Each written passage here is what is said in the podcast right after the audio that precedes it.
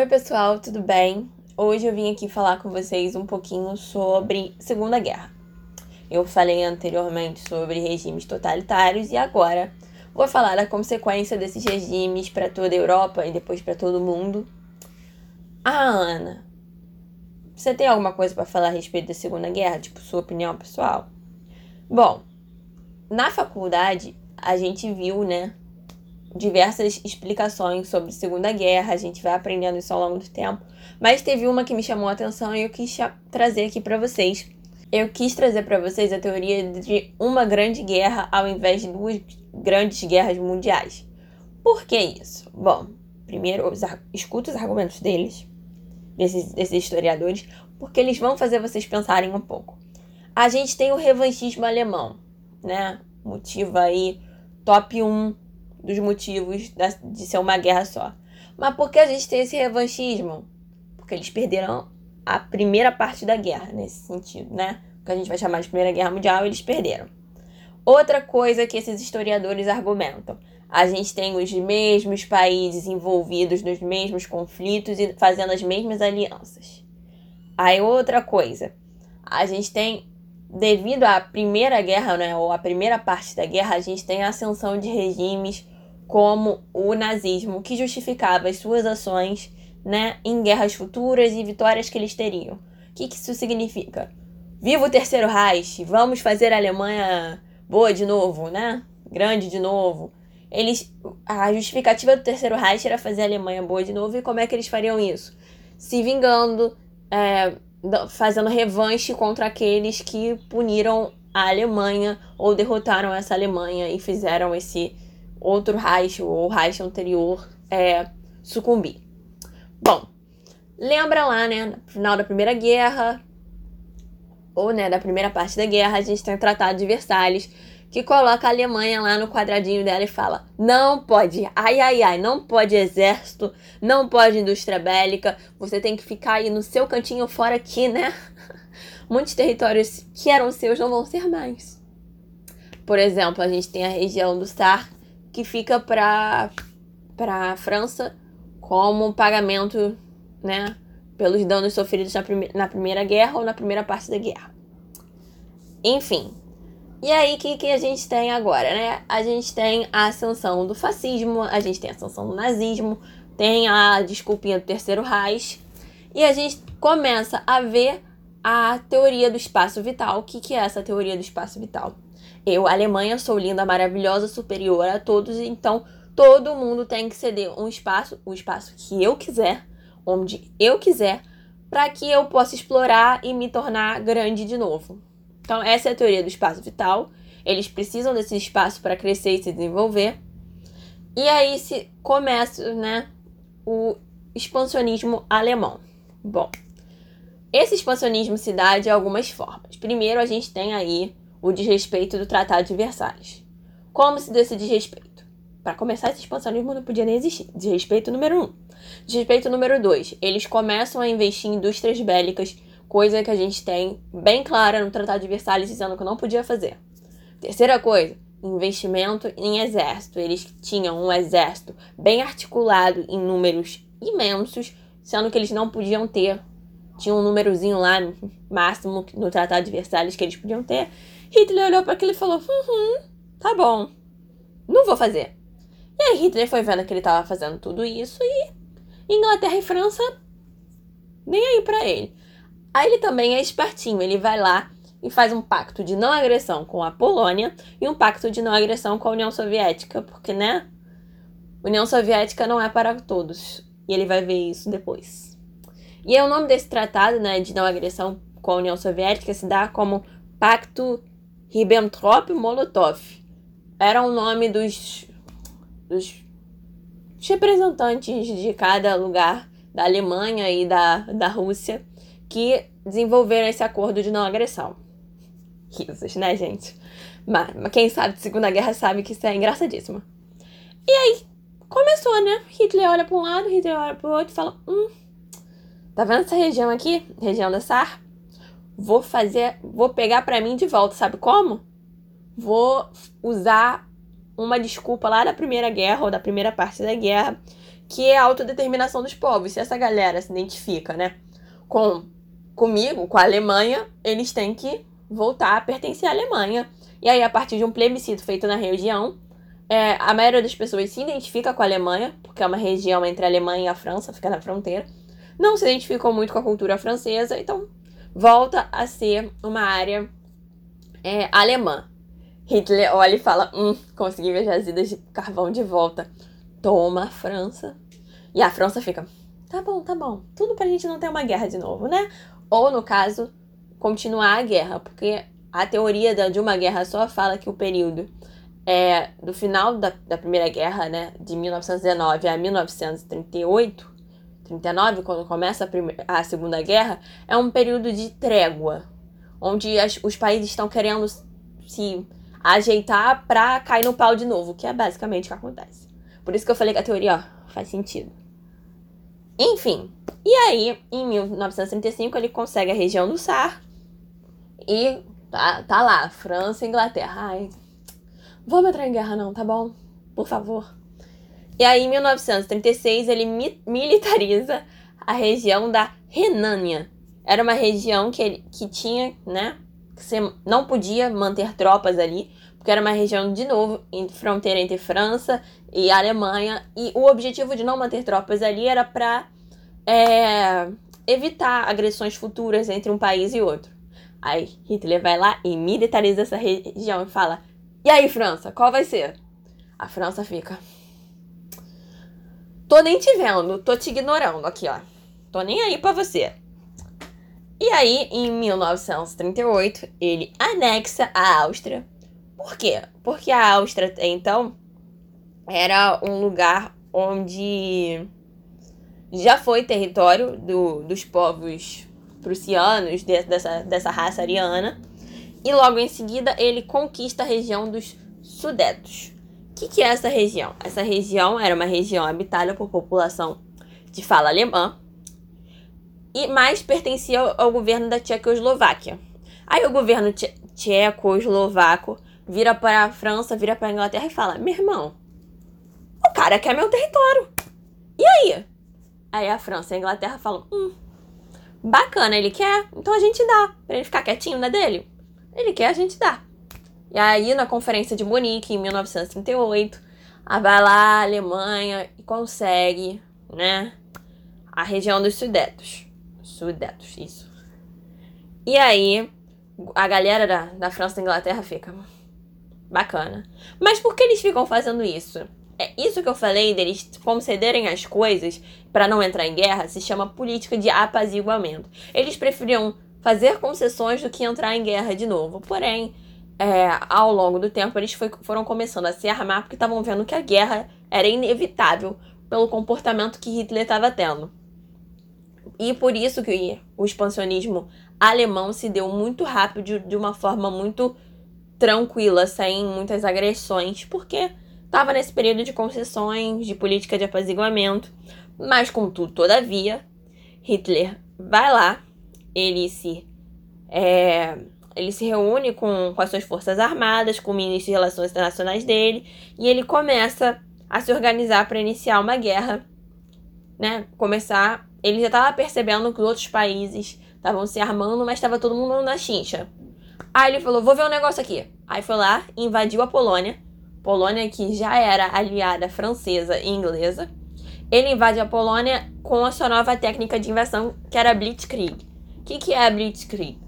Eu, com o meu alemão super desenvolvido aqui, a Blitzkrieg era aquilo que a gente vai chamar de guerra relâmpago. E ela se dava por algumas frentes. Primeiro a gente tinha a a aviação, né? A galera da aviação vindo com bombardeios rápidos.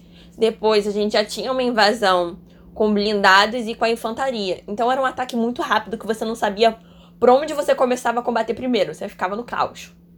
E você consegue imaginar o Hitler rindo lá, tipo. vendo a Polônia em pânico. E aí, a França e a Inglaterra falam: acabou, acabou.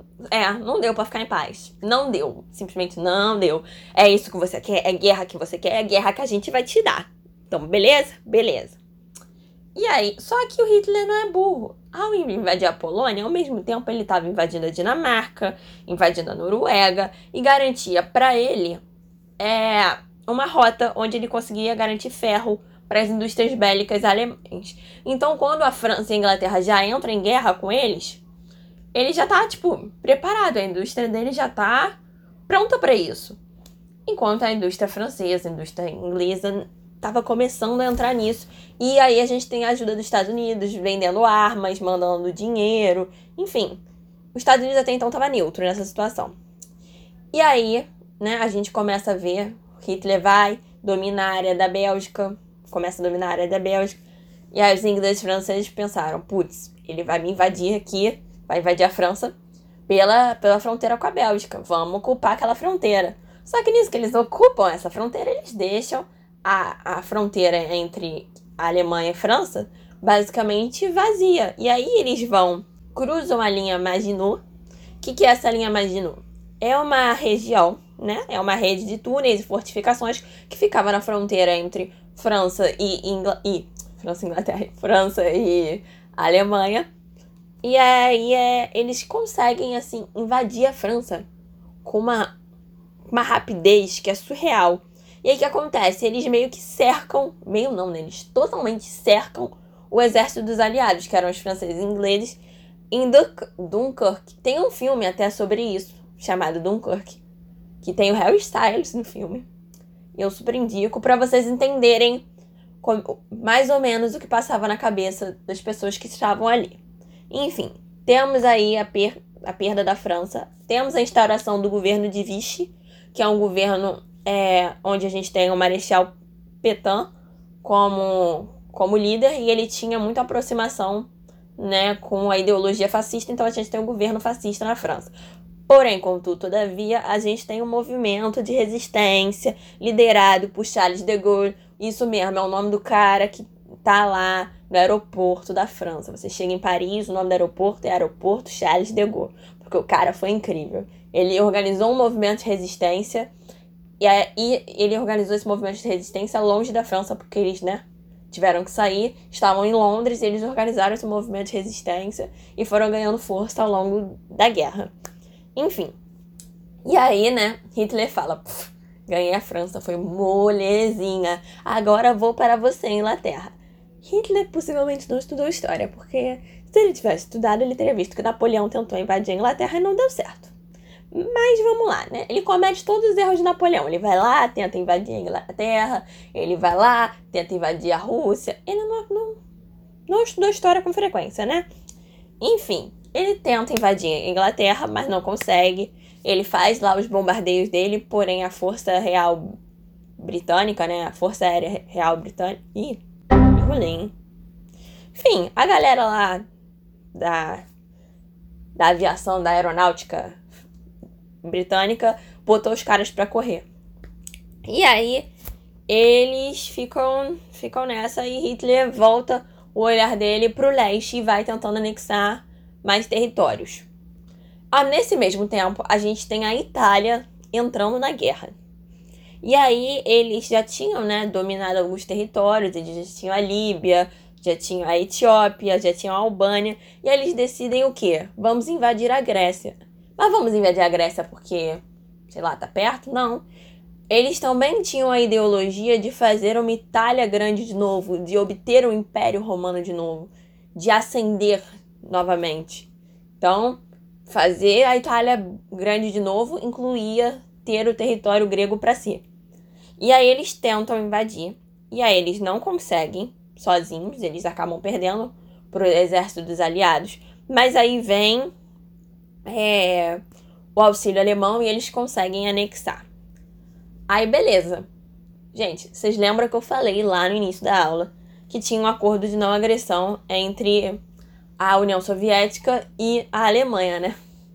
Hitler olha e fala: É, tinha um acordo de não agressão com a Polônia, mas invadir a Polônia. Agora, hum, se olhar aqui no meu caderninho de coisas que eu quero invadir, hum, vai ser a União Soviética. Nossos principais inimigos são os comunistas, então eu tenho que invadir. E aí o nome, né, da operação, né, do plano de invadir a União Soviética é a Operação Barbarossa. E aí, em julho de 1941, eles dão início a essa invasão. E ela tem três frentes, eles têm três focos de lugares que eles querem invadir. Que é Stalingrado, que era a antiga São Petersburgo, Moscou e a área né, rural da Ucrânia, que já estava anexada à União Soviética, a Ucrânia, porque eram pontos estratégicos, era norte, centro, sul. Dominando esses três lugares, você dominava o, a região. E aí, né, em outubro de, de 41, os caras já basicamente estavam perto do Stalingrado e de Moscou. Por quê? Porque essa técnica deles da Blitzkrieg colocou o exército vermelho, né, sem saber muito o que fazer. Por mais que os caras estivessem super treinados, cara, você fica, meu Deus, sabe? Todo mundo já viu filme de Segunda Guerra, vê, fala, os alemães estão chegando, pá, pá, pá, pá, bum, bum, bum. Você, não sabe pra onde correr. Eu não saberia pra onde correr, tá ligado? Eu não saberia. Eu falaria, eu vou morrer. É isso. Não, não, tem, não tem escapatória, eu vou morrer. E aí, né? Acontece essa situação, então Hitler já se vê meio que ganhando ali. Mas ele ganha territórios, mas não territórios relevantes é, comparado àqueles que ainda estavam sob controle soviético.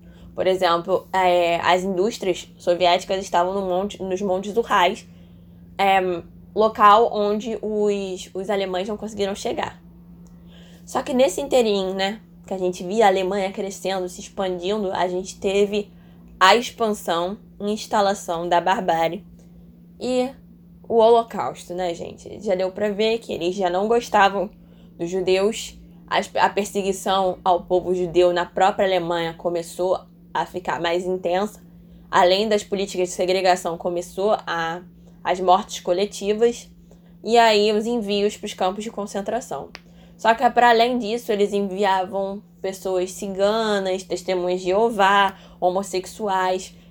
E nessa, nesses campos de concentração eles faziam experiências, porque eles não consideravam judeus gente. Eles consideravam, tipo, raça inferior impura, então eu posso fazer o que eu quiser. Então, é, separar gêmeos siameses, essas coisas do tipo.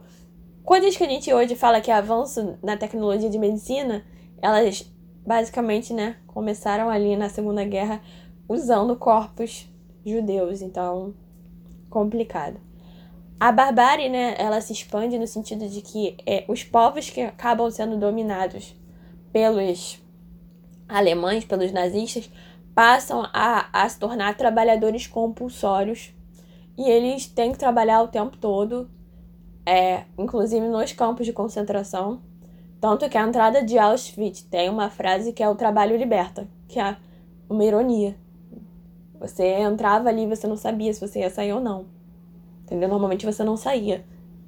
E aí, é, vale ressaltar isso no momento de expansão e até então, né, ascensão nazista já se considerava nesse período que os alemães tinham basicamente ganhado a guerra.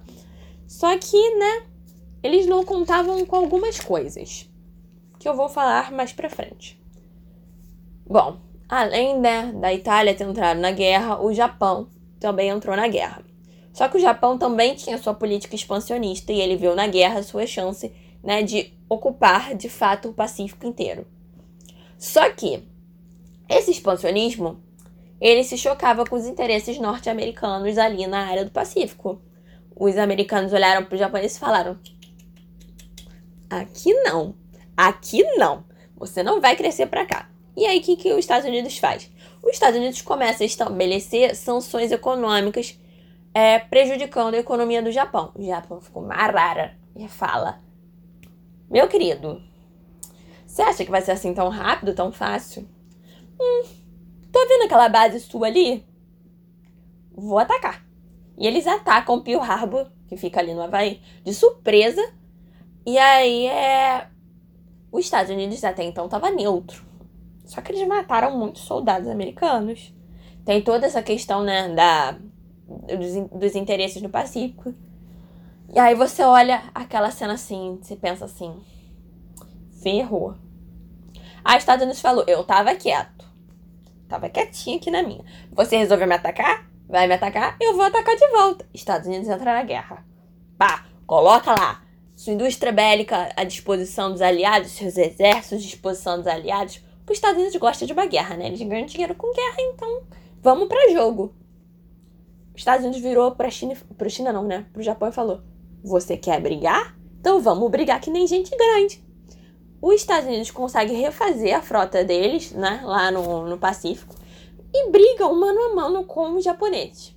Tem um filme chamado Midway, que retrata né, essa cena, é, esse, esse período, onde até então os japoneses estavam ganhando muito, mas aí os Estados Unidos conseguem, na batalha de, do Mar de Coral e de Midway, recuperar seu, alguns territórios, algumas bases, e aí começa a recuperação e avanço dos aliados na área do Pacífico. Bom, aí nós já temos um avanço.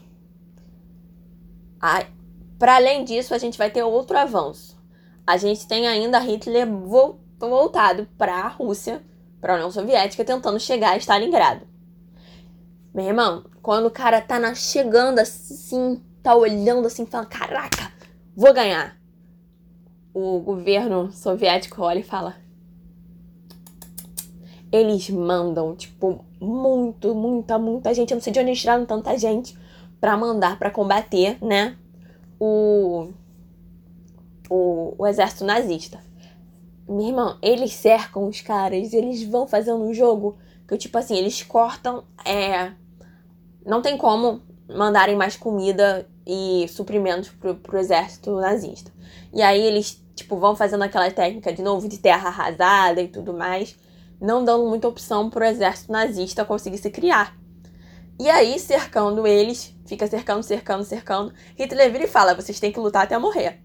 Aí o comandante lá fala: lutar até morrer, meu irmão? Olha quanta gente já morreu aqui. Aí vai lá o comandante nazista e fala: ó, a gente se rende, valeu? Valeu, valeu, já todo mundo aqui morreu. A gente teve uma baixa de 250 mil soldados. Não tem como, não tem como. Tá bom, tá bom.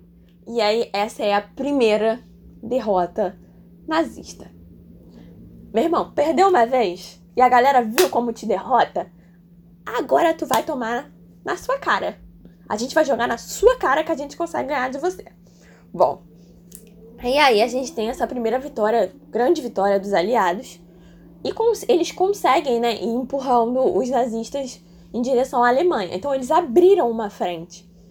Coisa que até então, né, nos primeiros anos de guerra, isso estava impossível. Então a gente tem a entrada dos Estados Unidos na guerra enviando mais dinheiro, mais exército e, e abrindo ali, botando o Japão para correr um pouco. E a gente tem a União Soviética abrindo uma frente, de fato, para chegar à Alemanha.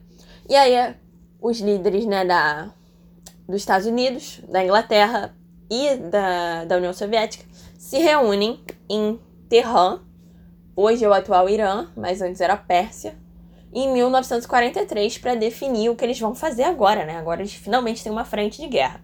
E aí o Stalin vira e fala: pô, então.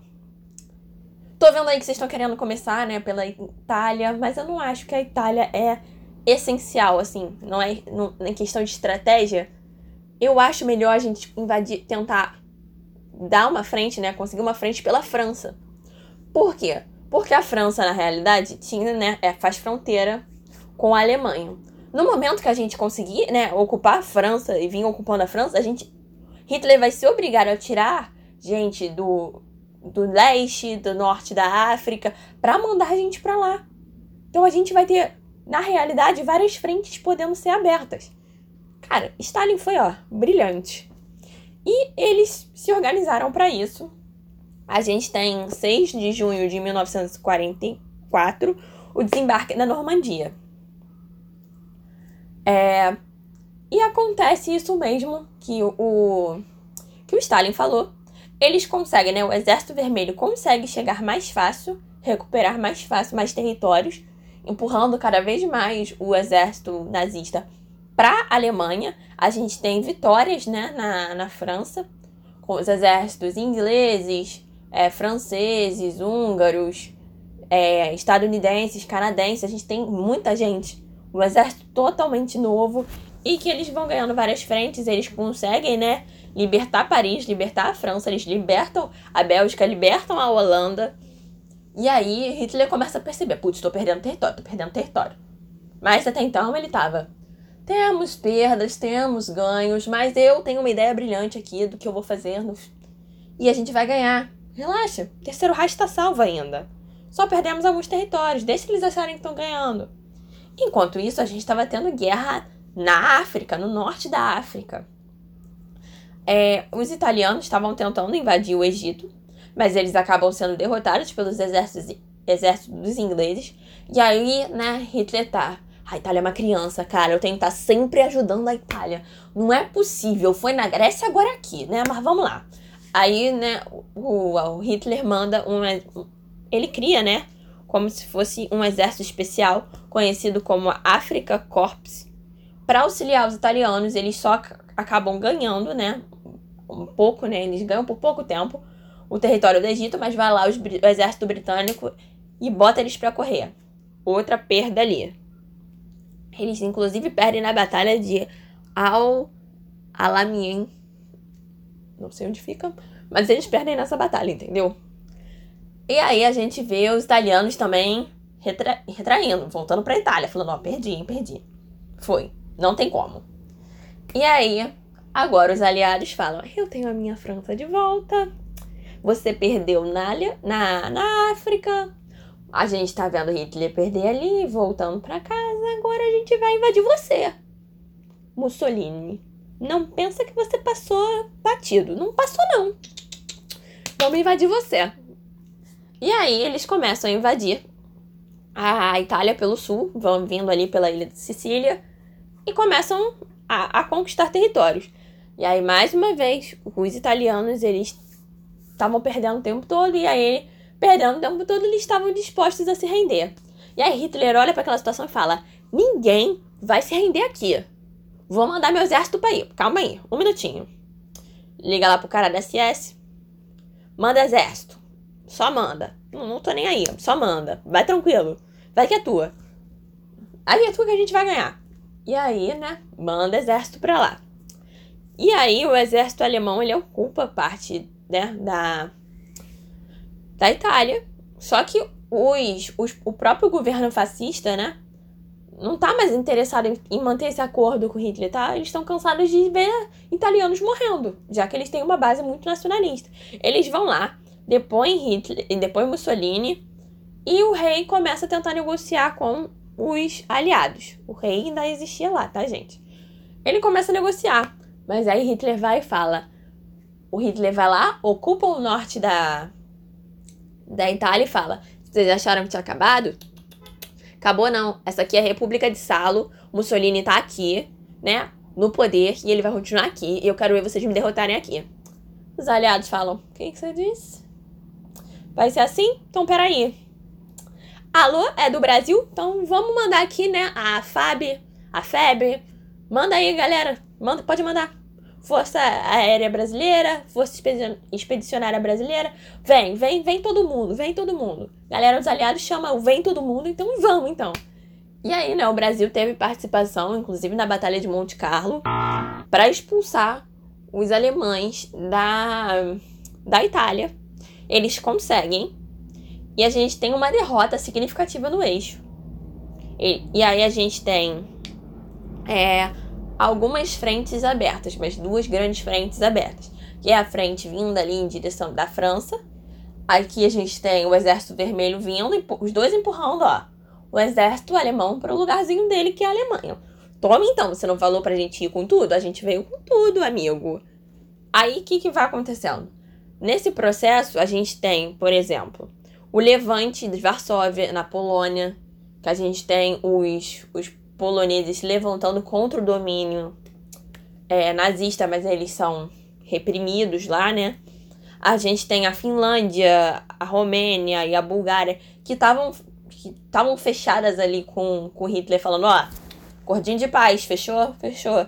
Fizeram cordinho de paz com a União Soviética, que estava vindo avançando loucamente também.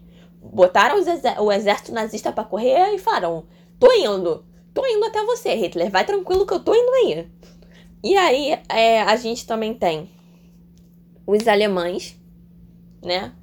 já, já meio desacreditados nessa, nessa vitória aí. E a gente começa a, a ver, né, várias frentes voltadas para invadir a Alemanha. Eles invadem a Alemanha e começa então o cerco de Berlim. O que, que é isso? Hitler estava em Berlim, enquanto a maioria dos seus oficiais e tudo mais foram para outros lugares da Alemanha ou foram para outros países. Dá para ver muito esse processo no filme chamado A Queda. É, eu vou inclusive indicar nos stories depois dessa aula. Muito bom um filme que vocês conseguem ver o processo de pânico que estava entre os líderes oficiais da SS e o Hitler lá achando, não, vamos surgir com alguma arma secreta que a gente vai ganhar desses caras. E a galera falando: o exército vermelho já está chegando em Berlim. O exército dos aliados também já está chegando em Berlim. E Hitler, nada. E aí começa né, o cerco de Berlim, fecha a entrada de Berlim, eles não deixam passar comida. É, e, e, vão chegando cada vez mais perto. Comida, armamento, nada chega a Berlim mais. Então eles vão lutar com o que tem. Então você passa a armar crianças, passa a armar idosos, gente para lutar contra o Exército Vermelho e o Exército dos Aliados. Surreal, surreal, surreal. E dá super bem para ver isso no filme. Mas e aí, o que, que acontece? É... Eles conseguem, né, ocupar Berlim, derrubar Hitler, só que eles você pensa, então eles pegaram Hitler. Não, então. Hitler se matou, se suicidou com a sua esposa, Eva Braun. Por sinal, ele casou com ela dois dias antes deles se matarem, juntos, eles se suicidarem. E aí chegou lá, incineraram os corpos. Todo mundo da, que, que tinha alguma coisa para esconder também se suicidou. Enfim, mó doideira. Eles conseguiram ocupar lá. Mas bem, falei aqui, o sonho né, de Hitler de fazer a Alemanha boa de novo morreu. Ah, por que esse sonho morreu? Se aparentemente eles estavam ganhando muito território, eles estavam ganhando no início da guerra, se deu por dois motivos. Pela entrada de reforços, né, como Brasil, Canadá, Estados Unidos, é, entre outros exércitos, e a própria União Soviética entrando, né, mais nessa guerra, é, auxiliando os aliados, e a força absurda, tem que, tem que chamar atenção para isso, a força absurda do exército soviético se não fosse eles abrindo essa primeira frente, a guerra não, não sei se levaria das mesmas coisas. Os aliados poderiam até vir a ganhar, mas levariam muito mais tempo. E outra coisa, poderia ter acontecido até da Alemanha nazista vencer. Tem uma série chamada The Man in the High Castle, do Amazon Prime, que fala da possibilidade né, da Alemanha ganhando a guerra. Mas bem, cercamos Berlim, ganhamos a guerra? Ainda não. Temos alguém ainda para derrotar. Se Mussolini foi preso, julgado e fuzilado lá pela resistência italiana, um problema menos. Hitler se matou, outro problema menos. Mas a gente ainda tem o Japão. E os Estados Unidos falou: eu, eu cuido disso. Se preocupa não. É comigo isso. E aí o ja é, os aliados tentam fazer um acordo com o Japão, o Japão segue resistindo e tal. E aí, né? Os Estados Unidos fala: hum, tem essas bombas atômicas aqui. Vou jogar. Os aliados, não, não precisa, não sei o que, não sei o que. Joguei, hein? Jogou dia 6 de junho, 6 de agosto e 9 de agosto as bombas de Hiroshima e Nagasaki, sem a menor necessidade, já que estavam começando, né, a negociar é, a rendição japonesa. Mas jogaram, mataram muita gente. E 2 de setembro o Japão se rendeu e falou: ah, vocês mataram. Não, não teve como. A gente teve que se render. Mas então, quais foram as consequências dessa guerra? Bom, a gente viu é, que em pouco tempo, né? Basicamente 20 anos quase, a tecnologia avançou no nível de que os caras saíram de uma guerra de trincheira, da Primeira Guerra Mundial, para aviões absurdos com bombardeios a, e chegando a bombardeios nucleares. Então a gente viu uma situação de guerra total. Se a guerra anterior já tinha destruído muitas vidas, né? Essa guerra foi absurda. A gente teve aí no mínimo 50 milhões de mortos. 50 milhões. Pode-se dizer que 20 milhões desses eram soviéticos e tudo mais. É, mas não foi só a guerra que matou. Foi a guerra somada à fome, somada à miséria, a doenças, que, que foram aumentando mais ainda esses números. Fora a questão do genocídio, né? O Holocausto foi o genocídio. Então, é, essas foram as consequências, e a última consequência da guerra foi um novo equilíbrio geopolítico mundial. Como assim, Ana? Cara, até então, o equilíbrio estava muito voltado ali, né?